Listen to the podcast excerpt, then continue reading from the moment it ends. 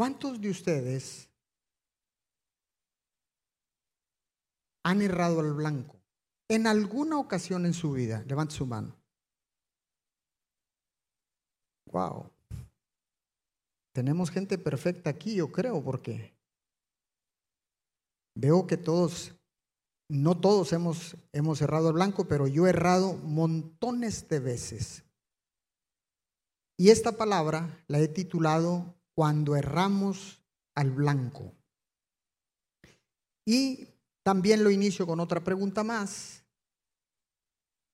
¿Por qué en estos tiempos hay tanta gente confundida? En estos tiempos de crisis, tiempos difíciles, tiempos de pandemia, usted puede toparse, si no es que con la mayoría de la gente, con alguna confusión en su vida, en algún área de su vida. ¿Por qué es que hay tanta confusión, no solo en el mundo, sino hay confusión también dentro de la casa de Dios?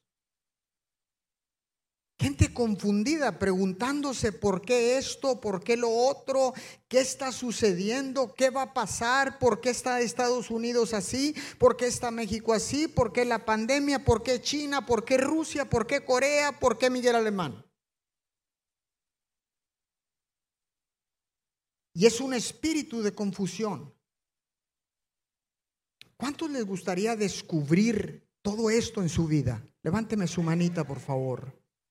Pues lo vamos a descubrir. Dos amenes. Dije, lo vamos a descubrir. Hoy vamos a desenmascarar al diablo. ¿Cuántos se unen conmigo?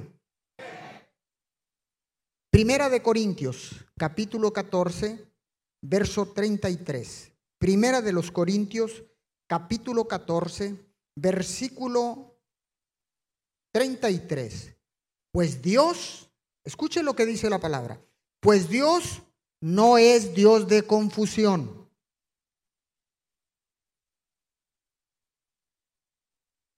Mire qué rápido podemos encontrar una respuesta. Pues Dios no es Dios de confusión, sino de paz.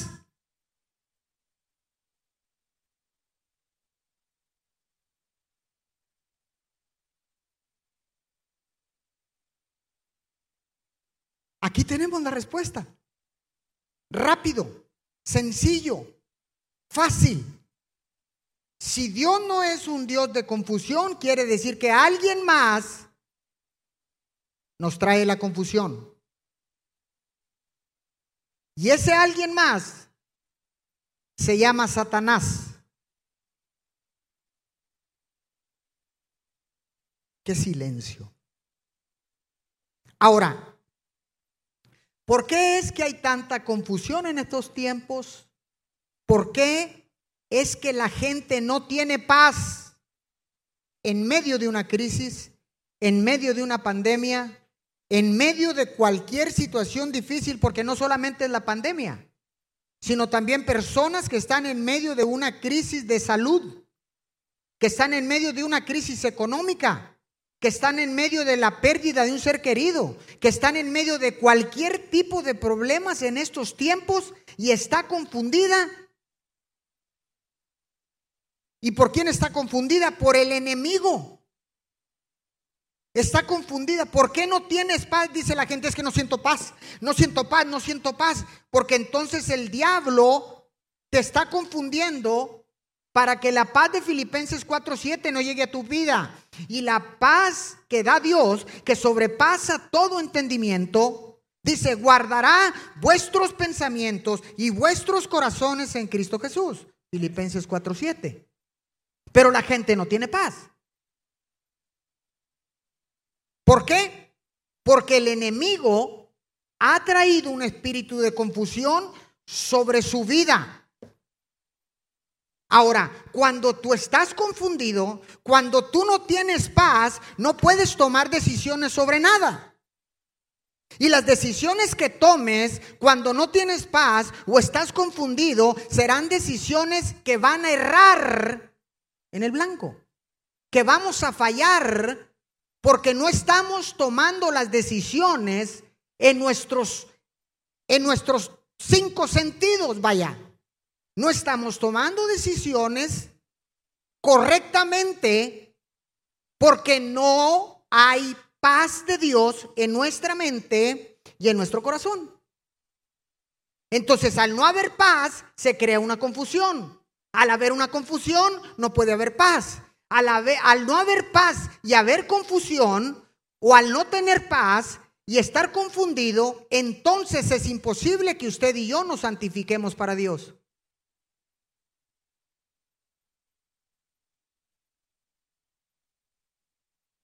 Porque todos sabemos que Dios nos ha llamado a una vida santa. Primera de Pedro, capítulo 1, versículo 15 y 16. Dice, pero ahora sean santos en todo lo que hagan. No dice que en ciertas cosas, como algunos eh, eh, solemos hacer, Ah, voy a, voy a hacer esto bien porque esto le agrada a Dios. Pero acá voy a torcer un poquito el reporte de los impuestos porque mm, tú sabes, ¿no? Cómo está el asunto. Entonces, eh, por acá le voy a echar una mentirilla ahí piadosa a mi esposa y voy a agarrar este dinero, este dinero extra que gané y este dinero no lo voy a reportar porque esto tengo una sorpresa. ¿Cuántos se identifican conmigo de eso? Yo lo hice montones de veces. Esto para la luz, esto para mi amorzote, esto para mis hijos que son mi vida, esto para mí. Porque eso, eh, yo trabajé, yo esto, yo lo otro. Ahí empezó ya todo el asunto. Dice, pero ahora sean santos en todo lo que hagan, tal como Dios, quien los eligió, es santo. Pues las escrituras dicen, sean santos porque yo soy santo. Eso es lo que dice Dios. Todos fuimos llamados a ser santos. Ahora, escuche bien, la santificación no es algo imposible, no es algo que usted y yo no podamos alcanzar. Bueno, de hecho le voy a decir, nunca alcanzaremos la perfección, nunca seremos eh, santos de por vida. La santificación es un proceso. Y Dios dice, sean santos porque yo soy santos. ¿Cuántos de ustedes me podrían decir que necesitan en estos tiempos de crisis, en estos tiempos convulsionados, en, estos eh, tiempos tan abruptos que estamos viviendo, ¿cuántos de ustedes pueden pensar un momento ahorita y decir, yo necesito eso que el pastor me va a decir? A ver, ¿cuántos de ustedes podrían decir que necesitan serenidad en medio de esta crisis? Levánteme su mano. ¿Cuánta serenidad necesitamos en estos tiempos? Ahí donde está, le voy a pedir por favor, póngase de pie. El que necesite serenidad, el que no necesite, quédese sentado. ¿Ok? Ahora, si usted no se puede parar, que permanezca ahí. ¿Cuántos necesitan serenidad? Yo necesito serenidad. Yo necesito que se haga real esto, esta frase coloquial que por muchos años predominó aquí en nuestro país, sereno moreno. ¿Cuántos lo recuerdan?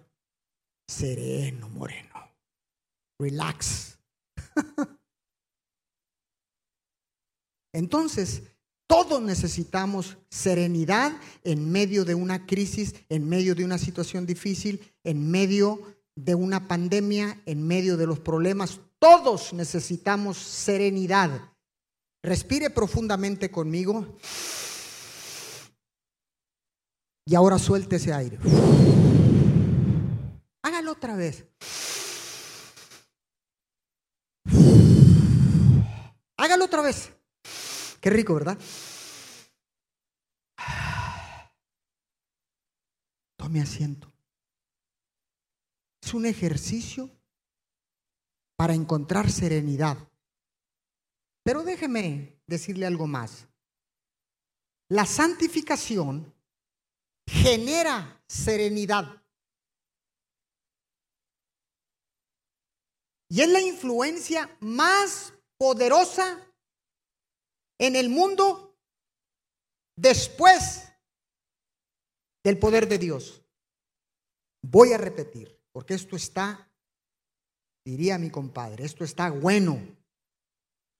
Y usted como diría como yo, esto está bueno, porque mi compadre es impío.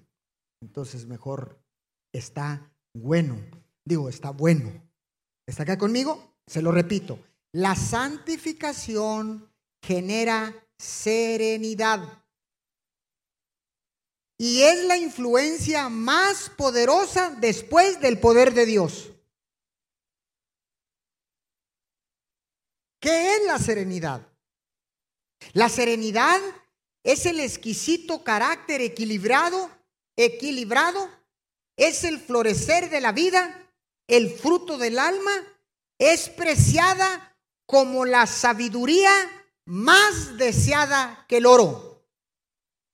James Allen dijo esto en su libro Como un hombre piensa. La serenidad. ¿Quién no le gustaría tener una relación con una persona que tienes abundante serenidad. De hecho, todo mundo quiere hacer negocios con una persona serena, porque sabe que nunca va a haber un problema. Porque sabe que no va a haber un conflicto, que va a haber diferencias, pero esa serenidad que es, es como la sabiduría, valorada como la sabiduría y más preciada que el oro. ¿Cuánto necesitamos esa calma, ese temple, e, e, esa serenidad en estos tiempos? Pero la serenidad no va a venir a tu vida ni a mi vida, escúcheme bien, no va a venir a tu vida ni a mi vida si no nos santificamos. Porque la santificación crea serenidad.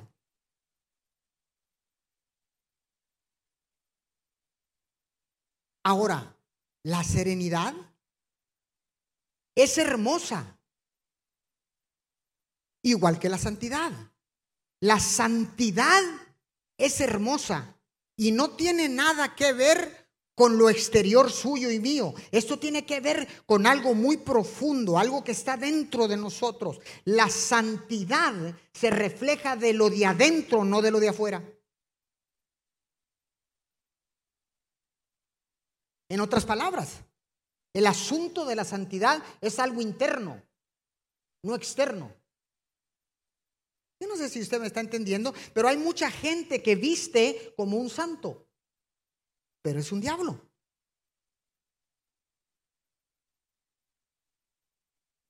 Y hay diablos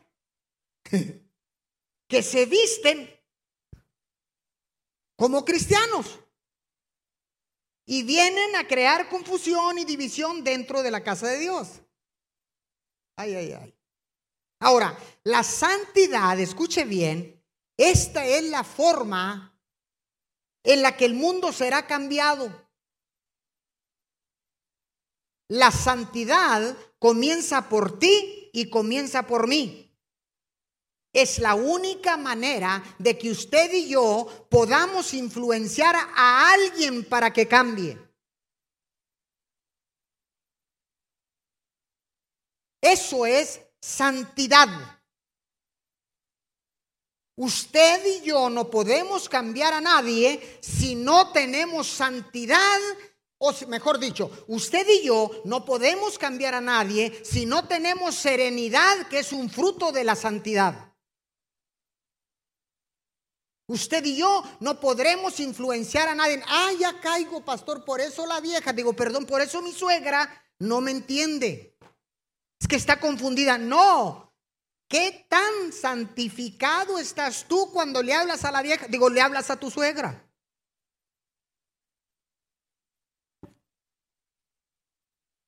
Ahí. Ay, ay, ay. Entonces la vieja, digo, perdón, la señora no cambia. Porque no hay un fruto de serenidad. Te desesperas luego, luego con la vieja. Digo, con la señora. ¿Está acá conmigo? La santidad no es una opción, iglesia.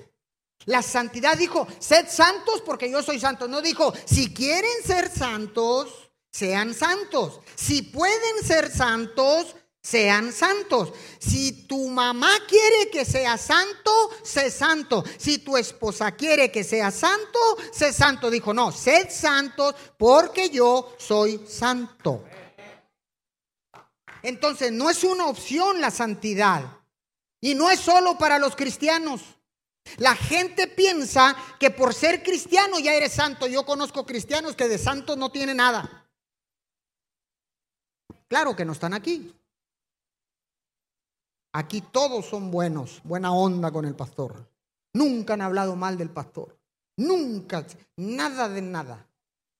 El pastor eh, eh, eh, predicó esta palabra, gloria a Dios, bajo un espíritu de unidad y bajo el principio del acuerdo. Echamos fuera el espíritu de confusión. Me uno a mi pastor, me uno a mi pastor. Por eso digo que aquí no están. ¿Está acá conmigo? Entonces, no es solo para los cristianos. La santidad debe ser algo a lo que todos aspiramos como un modelo de vida. La santidad no solo es para los cristianos, es para todos aquellos que quieran recibir bendición de Dios. Debería de ser un estándar, debería de ser un modelo en toda la humanidad.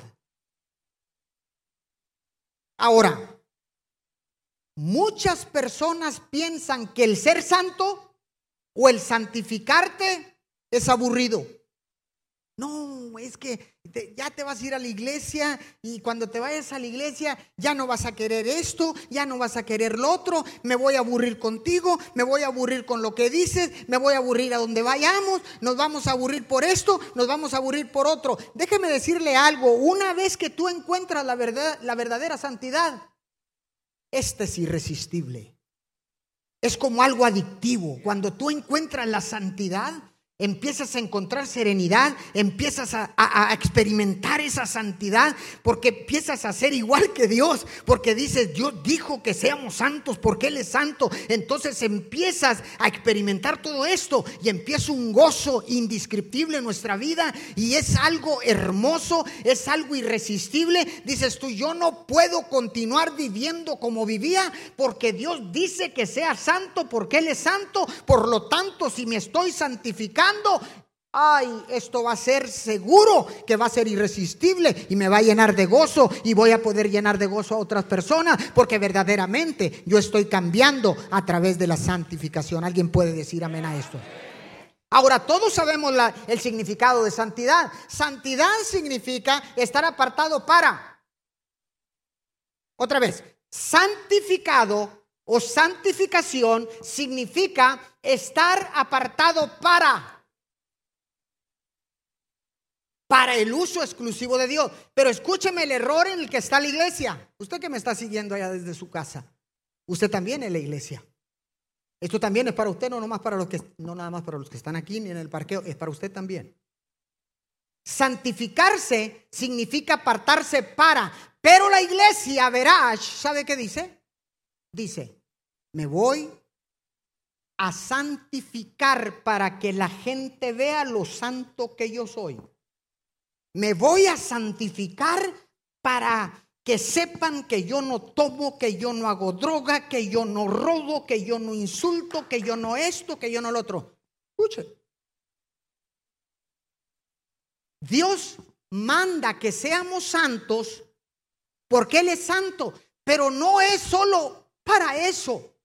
Dios dice, santificarte es apartarte para que yo para que tú puedas ser igual que yo y entonces pueda darte serenidad, pueda prosperar tu vida, pueda ser de influencia para los demás, puedas recibir la bendición abundante que yo tengo preparada desde antes de la fundación del mundo para tu vida.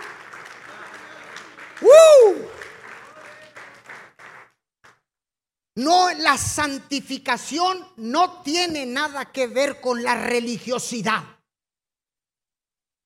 La santificación es apartarte para Dios, para que Dios bendiga tu vida, prospere tu vida, restaure tu matrimonio, restaure las finanzas, restaure la sociedad, restaure la comunidad. ¿Alguien más puede decir amén por esto?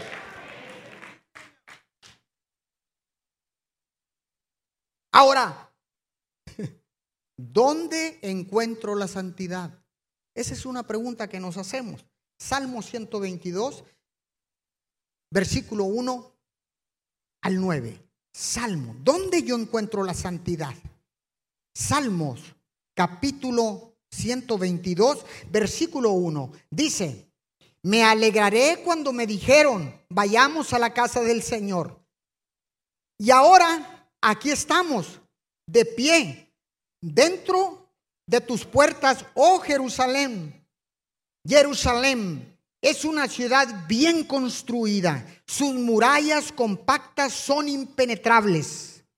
Todas las tribus de Israel, que son el pueblo del Señor, peregrinan hasta aquí vienen a dar gracias al nombre del Señor como la ley requiere de Israel. Verso 5. Aquí están los tronos donde se emiten los juicios, los tronos de la dinastía de David. Verso 6.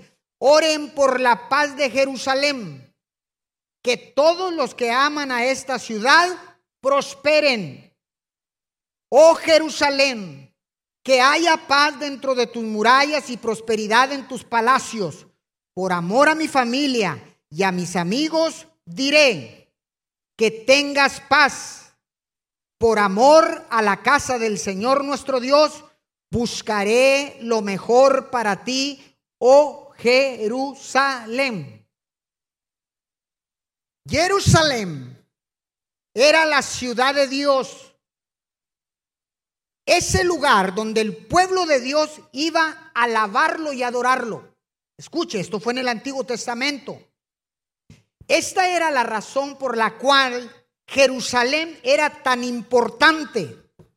Su rey, el rey David, estaba apasionado por la paz y la seguridad de esta ciudad. Está acá conmigo.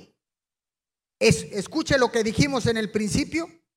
Dijimos que Dios no es Dios de confusión, sino de paz. Eso dijimos lo que dice Primera de Corintios capítulo 14 versículo 33. Paz. David buscaba que no hubiera confusión, buscaba que la ciudad estuviera segura para que hubiera paz y seguridad en el lugar donde la gente iba a adorar y alabar al Señor. Está acá conmigo.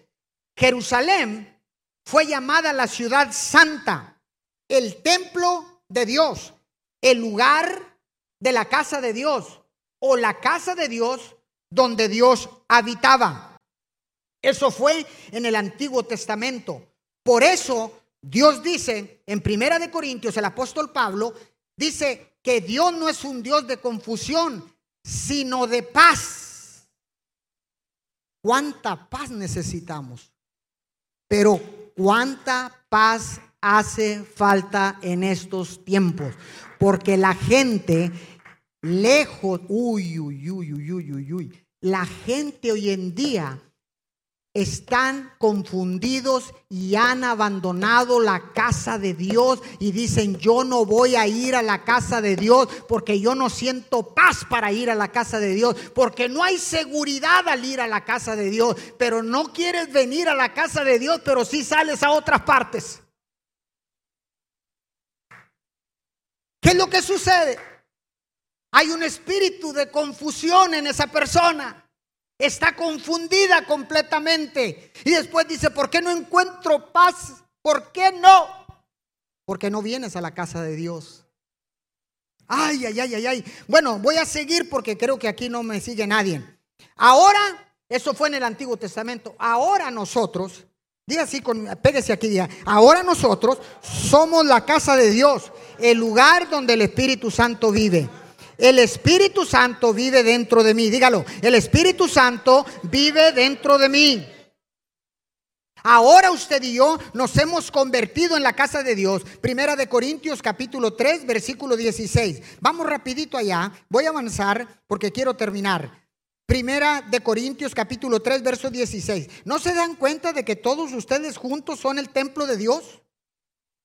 Y que el Espíritu de Dios vive en ustedes. ¡Wow! Ahora usted y yo nos convertimos en la casa de Dios.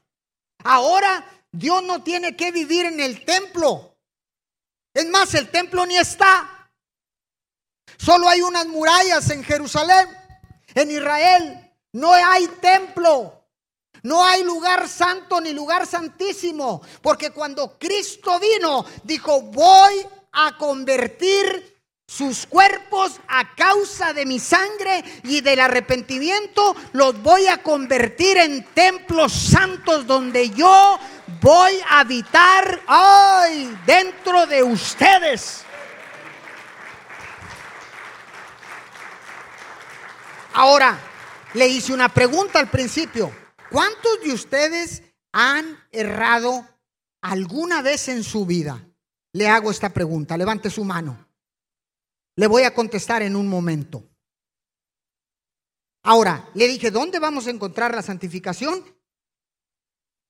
En el templo, dentro de nosotros está la santificación. Ahora, ¿cuándo vamos a llegar a ser santificados? La santidad es ahora posible por medio del sacrificio de Jesús en la cruz y el don del Espíritu Santo que viene a vivir dentro de cada uno de nosotros cuando hemos reconocido a Jesús como nuestro Señor y Salvador. ¿Dónde está eso, pastor? ¿Dónde está eso? Ahorita se lo voy a decir. Puedes experimentar la santidad instantáneamente.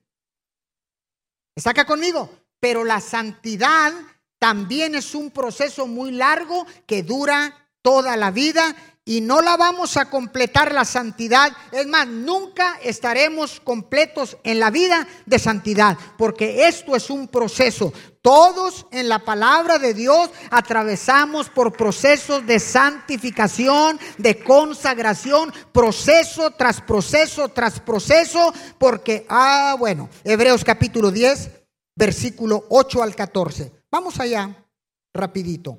Hebreos Wow, me quedan siete minutos, tengo que correr. Hebreos capítulo 10, versículo 8 al 14. Dice, primero Cristo dijo, no quisiste sacrificios de animales ni ofrendas por el pecado. Diga conmigo pecado. Dígale una vez más, pecado. Ni ofrendas quemadas ni otras ofrendas por el pecado. Tampoco te agradaron todas esas ofrendas, aun cuando la ley de Moisés lo exige. Verso 9. Luego dijo, aquí estoy He venido a hacer tu voluntad, Jesús hablando. Él anula el primer pacto para que el segundo entre en vigencia. Pues la voluntad de Dios fue que el sacrificio del cuerpo de Jesucristo nos hiciera santos una vez y para siempre. ¿Qué, qué, qué, qué? A ver, a ver, a ver, a ver, a ver. Espera, a ver, no, no, no, no. Verso 10. Pues la voluntad de Dios fue que el sacrificio de Jesús, que el sacrificio del cuerpo de Jesucristo nos hiciera santos una vez y para siempre. Cristo nos hace santos una vez y para siempre. Usted y yo ya estamos santificados, ya tenemos la santificación inmediata por la muerte de Jesús en la cruz del Calvario. Que el diablo no te engañe, que el diablo no traiga espíritu de confusión, que no traiga espíritu de división, porque Cristo, la muerte de Cristo, te santifica. Una vez y para siempre. ¿Qué le quiero decir con esto? No, mejor, mejor no le digo. Bajo el antiguo pacto, el sacerdote oficia de pie delante del altar día tras día, ofreciendo los mismos sacrificios una y otra vez, los cuales nunca pueden quitar los pecados en el Antiguo Testamento, los cuales nunca pueden quitar los pecados. Pero nuestro sumo sacerdote se ofreció a sí mismo a Dios como un solo sacrificio por los pecados, por los pecados, por los pecados, aquí dice, por los pecados, válido para siempre. Luego se sentó en el lugar de honor a la derecha de Dios. Allí espera hasta que sus enemigos sean humillados y puestos por debajo de sus pies. Verso 14. Pues mediante esa única ofrenda, Él perfeccionó para siempre a los que está haciendo santos. ¡Wow! No solo nos santificó, sino que nos hace perfectos. Al morir en la cruz del Calvario, Él nos hace perfectos. Dice, porque en una sola ofrenda, dice, una sola ofrenda, Él perfeccionó para siempre a los que están siendo santos. Qué bendición tan grande acaba de recibir usted en esta mañana. Wow. Le voy a romper el muñeco, le voy a romper el muñequito ese que usted decía, ser santo es eh, caminar así. No, no, usted puede caminar así, pero eso es externo. La santificación viene de adentro, no tiene nada que ver con lo externo. Claro que usted es bonito. Claro que usted es bonita. Claro que yo lo soy, pues eso sin duda, yo lo sé. Está acá conmigo. Pero ¿sabe qué? Pero ¿sabe qué? Eso no tiene nada que ver con la santidad. La santidad proviene de adentro cuando abro la boca. ¿Qué doy? ¿Qué hablo? ¿Qué proyecto? Confianza, desconfianza, amor, odio, amistad, unidad, división. ¿Qué proyecto cuando abro mi boca? Eso es algo de adentro, mi hermano. ¿Está acá conmigo? Entonces, con una sola ofrenda, Jesús al morir, entregar su vida en esa cruz, nos santificó a todos y aparte nos perfeccionó. ¡Wow! Hebreos capítulo, allí mismo, en el verso 16. Hebreos capítulo 10, versículo 16 en adelante. Vamos a ir rapidito. Hebreos capítulo 10, no lo encuentro. Aquí está. 10, 16 en adelante. Este es el nuevo pacto que haré con mi pueblo en aquel día, dice el Señor. Pondré mis leyes en su corazón y las escribiré en su mente. Ya nadie te tiene que enseñar quién es Dios. Ya sabemos.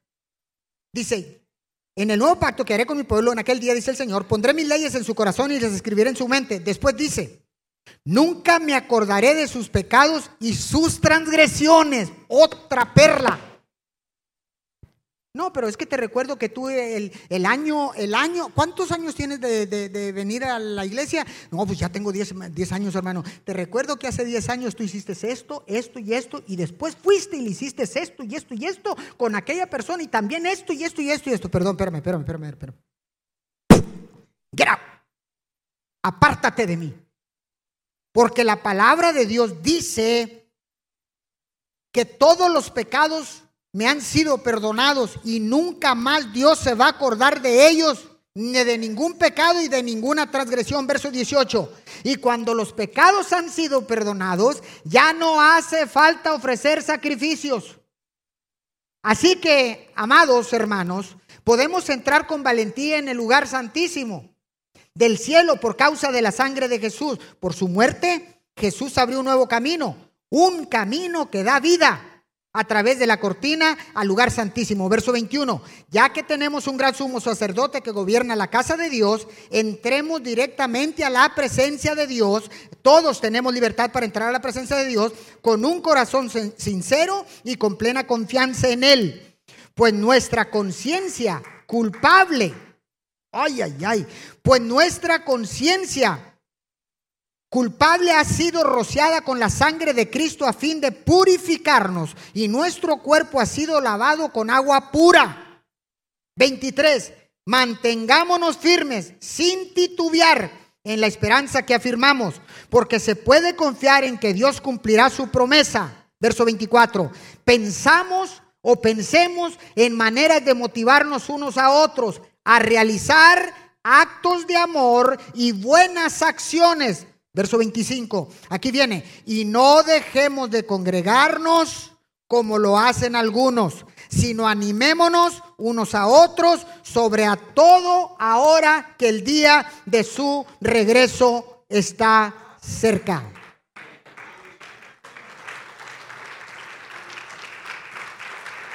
¡Wow! ¿Está acá conmigo? Todos los pecados y las transgresiones ya fueron perdonados y lavados con la sangre, purificados con la sangre del sacrificio. Ahora, ¿qué es pecado? ¿Qué es pecado? Pecado es errar al blanco. En otras palabras, fallar. Eso es pecar. Ahora le pregunto, ¿cuántos de ustedes han errado al blanco? Hemos pecado. Hmm. Ahora, habla de que todos los pecados han sido perdonados. Se me terminó el tiempo. ¡Wow!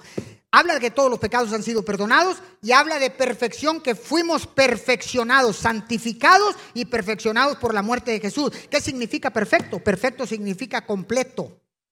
No significa que no vamos a fallar, que no vamos a errar. Sin duda todos fallaremos, pero la sangre de Jesús te santifica, nos santifica, te perfecciona y nos hace perfectos delante de Dios. ¿Alguien puede decir amén a eso? Ahora, déjeme correr, déjeme correr, déjeme correr. Ahora, ¿de qué manera interpretamos el, el pecado? ¿De qué manera lo interpreta usted? ¿Lo interpreta la gente? ¿Lo interpretamos todo? Esto es muy importante.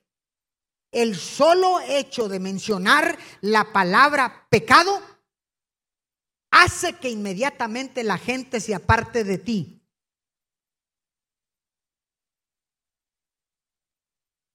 Que se separe de ti y no quiera oírte. Porque el religioso dice, deja el pecado. Porque si no dejas el pecado, te vas a ir al infierno. Espérame, espérame, espérame. Dios está diciendo en el libro de los Hebreos que todos los pecados han sido perdonados. Si estoy en la iglesia, quiere decir que estoy en un proceso de santificación. Si estoy en la iglesia, quiere decir que yo he creído que mis pecados, que mis, oh, que todas mis acciones han sido perdonadas por la sangre del Cordero. Entonces, ¿por qué nos apartamos inmediatamente de quien lo dice? En otras palabras, cuando hablamos de pecado nos incomoda un montón. Y la gente dice, no, no, no, no, párate tantito, yo no estoy en pecado. Yo no soy un pecador, ¿qué te pasa? Yo todo el tiempo he sido bueno. He sido bueno con mi esposa, no le falta nada. Nomás llorar le falta, le tengo tarjeta de crédito, le tengo casa, le tengo carro y aún en medio de la pandemia. Ni no es para gloria mía, lo digo porque es cierto. ¿Cuántos, cuántos se identifican con esto? ¿De qué te van a glorías? Si la señora tenía todo en su casa antes de que te casaras con ella, tenía carro, tenía tarjeta, tenía ropa, tenía techo, tenía alimento y abundante, a lo mejor la tienes tú raquítica. Le tengo tarjeta de crédito, le tengo esto. Esas son las responsabilidades de un hombre que va y aparta a esa mujer para su vida. Le tengo tarjeta de crédito, le tengo más llorar le hace falta. No, no, no. Esa es tu responsabilidad y mi responsabilidad. Pero el asunto del pecado, necesitamos saber como hijos de Dios, cuando abrimos la boca, Mire, yo a usted aquí, sin que ustedes se dieran cuenta, le dije, ¿cuántos de ustedes han errado las dos manos y hasta la pata. Montones de veces, pastor. Pero ¿qué tal si hubiera abierto la prédica y le hubiera dicho, ¿cuántos de ustedes son pecadores?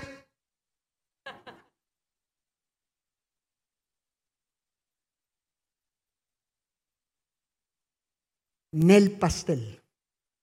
Eso sí no va conmigo. Yo no peco. ¿Qué te pasa? Yo no estoy pecando. Soy bueno.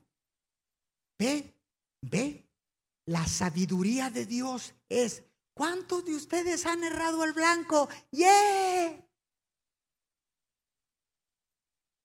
Entonces entras con el mensaje. Y le dices, todos los que hemos cerrado al blanco, seguiremos cerrando aún estando en la iglesia, porque es un proceso de santificación, es santidad. Pero Cristo a través de su muerte, el sacrificio de la cruz, nos ha santificado, nos está santificando, nos ha perdonado todos los pecados. Y no solamente nos los ha perdonado, dice que ya no se acuerda más de los pecados ni de las transgresiones que yo hice. Por lo tanto, me santifica y me perfecciona la sangre del cordero. ¡Ah! ¡Qué diferencia! Esa es una diferencia. Esa es la sabiduría de Dios. Eso es decir, yo soy santo porque Dios es santo. Yo voy a hablar santidad, pero voy a ser inteligente. Voy a aplicar la sabiduría. Voy a tener la serenidad. Voy a buscar una estrategia divina para poder presentar el plan de salvación. ¿Alguien puede decir amén a esto? Porque cuánta gente conocemos que dice, yo pecador, jamás, jamás. ¿Cómo? Jamás. O sea, te hacen énfasis. O sea, pues he oído a alguien que dice, tú estás pecando. Jamás. Jamás. No, yo no. Mire lo que dice primera de, primera de Juan capítulo 1, versículo 8. Si afirmamos que no tenemos pecado, lo único que hacemos es engañarnos a nosotros mismos y no vivimos en la verdad. ¿Quién es el príncipe del engaño? Satanás. Y, cuando vives engañado, vives satanizado. Perdón, ya nos vamos, ya nos vamos. Si afirmamos que no tenemos pecado, no, yo no, no estoy pecando. Y te presenta a tu esposa y se te para enfrente y dice, mírame, ¿Para qué quieres que te mire, mujer, si te miro todo el día? Mírame, mírame a los ojos. ¿Es cierto lo que dicen y hablan los ríos, las aguas? Dímelo de frente. Jamás. No, yo no. Entonces la, mujer, ¿para qué está peleando ahí? Diga, mm, tú estás engañado. Porque la Biblia dice que si afirmamos que no tenemos pecado, entonces nos engañamos a nosotros mismos y no vivimos en la verdad. O sea, tú estás viviendo en una mentira. Pero si confesamos, y luego viene rápido, pero si confesamos nuestros pecados, mira vieja, sí, el río suena porque trae piedras, mira, es que esto pasó, pero fue sin querer, esto y lo otro. Dice, pero si confesamos nuestros pecados a Dios, Él es fiel y justo, no tu esposa, Él es fiel y justo para perdonarnos nuestros pecados y limpiarnos de todo mal. Él es fiel y justo para perdonarnos y limpiarnos de toda maldad. Si afirmamos que no hemos pecado, llamamos a Dios mentiroso y demostramos que no hay lugar para su palabra en nuestro corazón. Ay, ay, ay. Todos, dice la palabra, que todos, no hay uno solo que no haya pecado en la tierra. Dice su palabra que todos somos pecadores, pero Él es un Dios fiel y justo y perdonará todos nuestros pecados. ¿Alguien puede decir amén por esto? Le doy este principio porque ya me voy. Este principio, apúntelo. Ya estamos completos en Cristo Jesús. ¿Cuántos están completos en Cristo Jesús? Ya estamos completos en Cristo Jesús. Y así es posible santificarnos día a día y echar fuera todo espíritu de confusión. Y echar fuera todo espíritu de confusión. Es santificado, consagrado, perfeccionado, no por tus obras ni por mis obras, sino por la sangre de Jesús todos nuestros pecados han sido perdonados porque Él es un Dios justo y es un Dios fiel que perdona todos los pecados para nunca más acordarse de ellos y dice que los lleva a las profundidades del mar para nunca más acordarse de ellos. Entonces, ¿por qué tanto problema para reconocer que erramos? Porque el diablo está detrás de nosotros y ¿sabe qué quiere? Confundirte. Él busca confundirte. Porque sabe que la confusión no es de Dios. ¿Por qué estamos confundidos? ¿Por qué no tenemos paz? Porque no conocemos la verdad. Porque la verdad de Dios no está en nuestros corazones.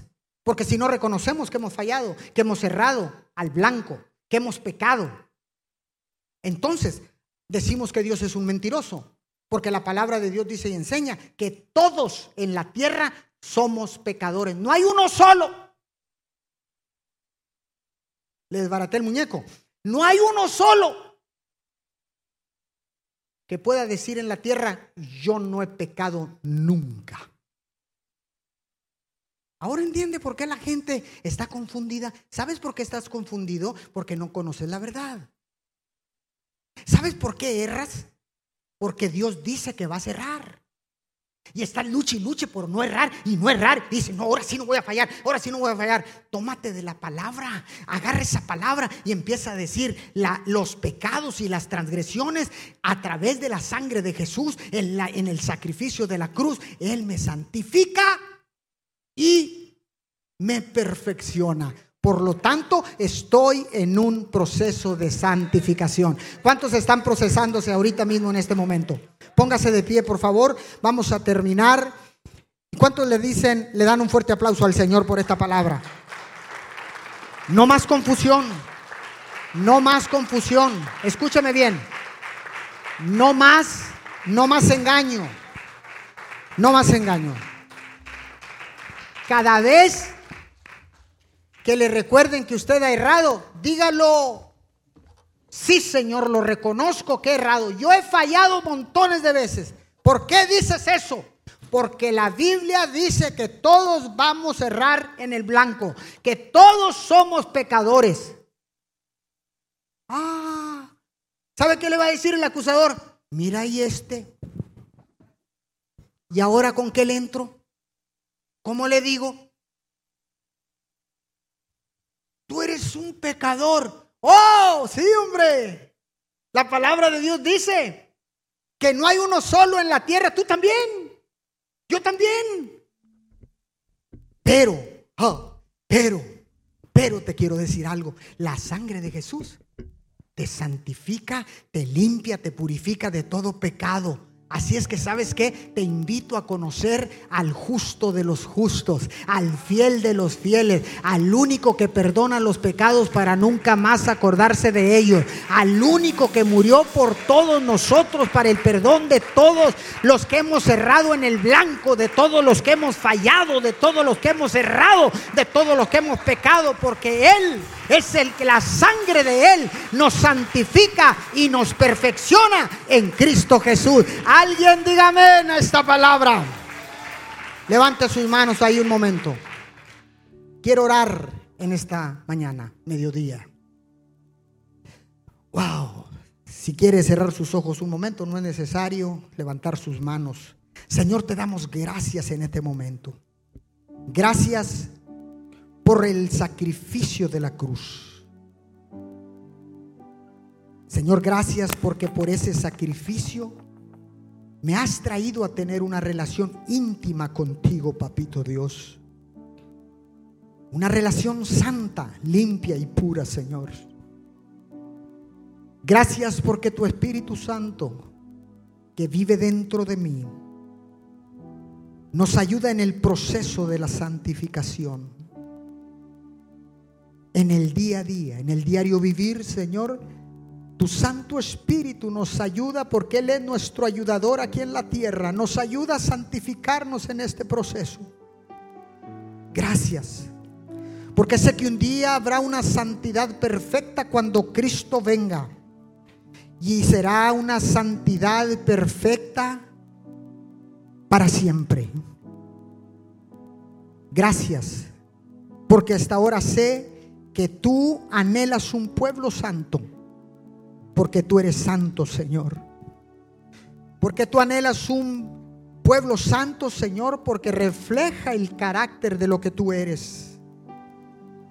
Gracias por el plan divino, Señor, por medio de Jesús en el sacrificio para santificarnos. Gracias por tu Espíritu Santo, nuestro ayudador aquí en la tierra. Gracias. Gracias Espíritu de Dios. Gracias Jesús. Gracias Papito Dios. Que te pongamos en este tiempo de crisis, de pandemia, de situaciones difíciles como prioridad número uno, Señor.